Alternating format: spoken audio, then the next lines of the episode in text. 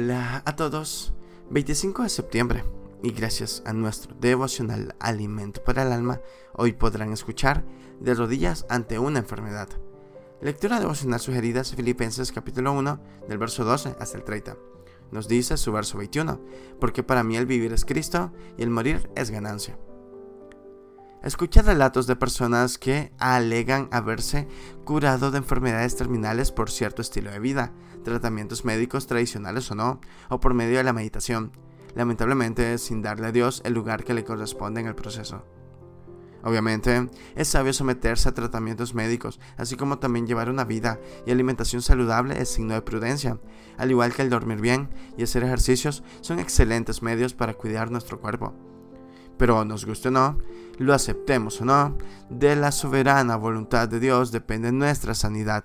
Indiscutiblemente es nuestra responsabilidad el ser buenos administradores de lo que Él provee, incluido nuestro cuerpo como el mayor bien y el templo de su Santo Espíritu.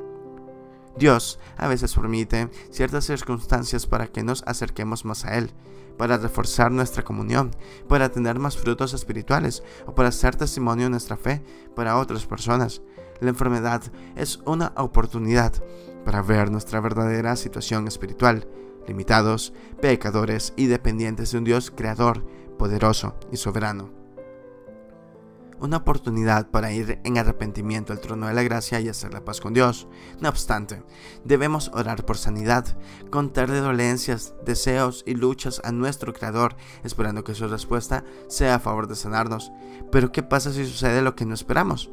Aquí debemos entender que no debemos orar para cambiar la voluntad de Dios, sino para entrar en ella.